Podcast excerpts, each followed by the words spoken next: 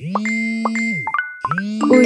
putain, qu'est-ce qui se passe Hola chica, caliente Pute, si. pute, salope. C'est à poil là C'est à poil là toi. C'est à Toute, poil toute là bonne, toute, toute bonne. Quelle Toute pute bonne. toute, toute Votre contenu toute, a toute été supprimé car jugé inapproprié. Mais what? Mais putain, c'est quoi ça Oh là Je savais pas que t'étais une fille comme ça. Je savais pas que t'étais une fille comme ça. Je savais pas que t'étais une fille comme ça. Une fille comme ça Mais c'est quoi cette phrase Meuf, meuf, meuf, bonne, bonne, bonne, meuf. D'abord on s'affilie, ensuite on se follow, on en devient fêlé et on finit solo.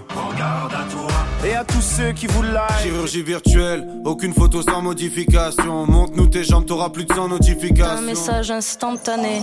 Eh, salut l'ami, c'était vraiment très sexy. On pourrait faire connaissance, je cherche un plan pour la nuit. Du coup, je t'envoie une toffe de moi, ma tub et un cœur bleu. Toi. Censure sur Instagram. Taboub, le compte Instagram belge, défie la censure. Non, c'est pas ça. Fried Nipple, le PDG d'Instagram, explique la censure. Non, toujours pas. Ah, voilà. Vous êtes avec Anna. Anna a 19 ans et est étudiante. Elle adore partager sur les réseaux sociaux. Sans parler non plus de communauté, Anna n'a jamais créé de vagues auprès de ses abonnés et n'avait jamais rien fait pour susciter la critique. Mais ça, c'était avant qu'elle ne poste cette photo. Ah, pardon, vous ne pouvez pas la voir. Quel nigo. Bah, elle vous la présentera bien elle-même. Ah, au fait, bienvenue dans... Mais pourquoi c'est dangereux? Mais enfin, Anna, qu'est-ce qui t'a pris? Pute, pute, salope. Un sein en photo, folie sur les réseaux. Pas sympa.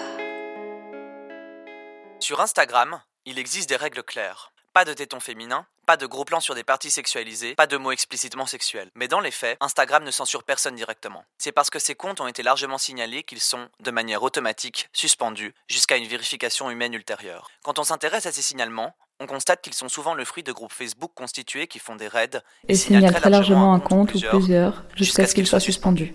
Mais enfin, Anna, qu'est-ce qui t'a pris? C'était hyper dangereux. Mais putain, maman, tu déconnes, c'était juste une photo de mon ombre. De ton ombre, oui, mais sur Instagram, tu te rends compte que tu peux éveiller les pulsions des hommes? Pulsion des hommes? Pulsion des hommes? Pulsion des hommes? Ouf, des coup hommes? dur. Elle est plus en colère contre moi que contre ses pulsions des hommes.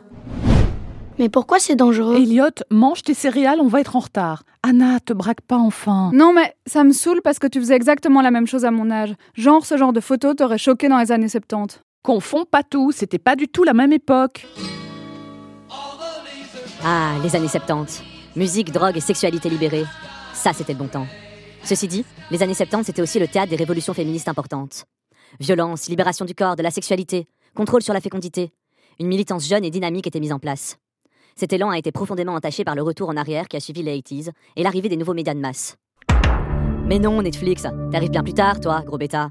Non, à ce moment-là, c'était Hollywood, les grandes productions, les séries, la pub, qui vont transmettre une nouvelle image du corps de la femme. Ce ne sont pas les mentalités qui ont changé les normes, c'est la façon dont les normes sont transmises qui a été bouleversée et a changé les mentalités. Écoute, Anna, c'est le principe d'Internet. Quand tu postes un truc, ça appartient à tout le monde. Et c'est ça qui est dangereux Merci maman, je sais ce que c'est internet. Mais c'est pas ça le problème. Je demande juste un minimum de respect par rapport à des contenus considérés comme marginaux et... J'entends bien, Anna, mais honnêtement, tu t'attendais à d'autres réactions? Mais tu sais quoi? Honnêtement, oui, je m'attendais à ça. Mais je m'attendais pas à me faire censurer. Et j'espérais un minimum de bienveillance de la part des autres. Moi, ça ne m'aurait pas plu de voir ça sur les réseaux. Pourquoi? Parce que c'est sexuel? Mais non, ta photo n'est pas sexuelle, c'est une ombre, mais c'est l'ombre de ton sein, c'est déjà trop. Mais c'est quoi qui est dangereux à la fin? Mais rien, Elliot. Mais si maman, c'est hyper important de lui expliquer. En gros, Elliot, t'as compris qu'on parlait d'une photo que j'ai mise sur Instagram. Bah en fait, c'est une photo de mon ombre, de profil, et on, on voit la forme de mon corps. quoi.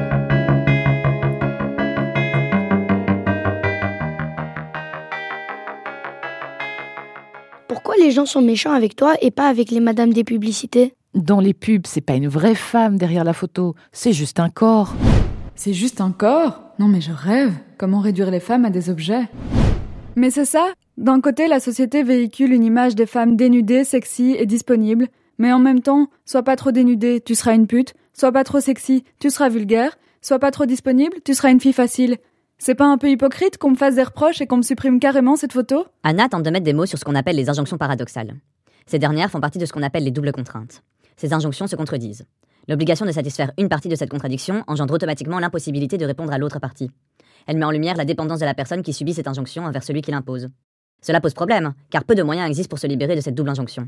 Elles peuvent affecter la santé mentale des personnes concernées en générant du stress, de l'angoisse, de la culpabilité ou de la peur. En même temps, Anna, c'est important qu'il y ait des normes. Sans ça, il n'y aurait pas de vivre ensemble. Oui, enfin, maman, les normes dont on parle là, elles sont juste hyper sexistes. Elles donnent la possibilité à tout le monde de pouvoir sexualiser les corps des femmes. Eh bien, c'est justement parce qu'elles sont profondément injustes que j'ai pas envie de m'y conformer. Mais ma chérie, je comprends bien ce que tu dis. Je dirais même que je suis plutôt d'accord avec toi sur le fond du débat.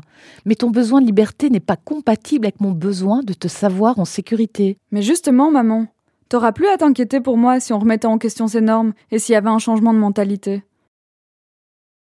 Je crois que j'ai compris ce qui est dangereux. Mais j'ai pas compris pourquoi. Pourquoi les gens réagissent comme ça? Comment tu vis quand tu n'es jamais légitime de faire quoi que ce soit? Je trouve ça déjà assez difficile de vivre avec ce poids. Maintenant que j'en ai conscience, je ne supporte plus cette incohérence. Et comme je ne suis pas prête à m'asseoir sur mes valeurs, il faut que je puisse pointer du doigt cette contradiction pour démontrer son ampleur. Cela me demandera du courage, car je vais me confronter à l'autorité, mais c'est un combat qui mérite d'être mené. Et toi, comment tu te positionnes par rapport à ces normes? Pas sympa.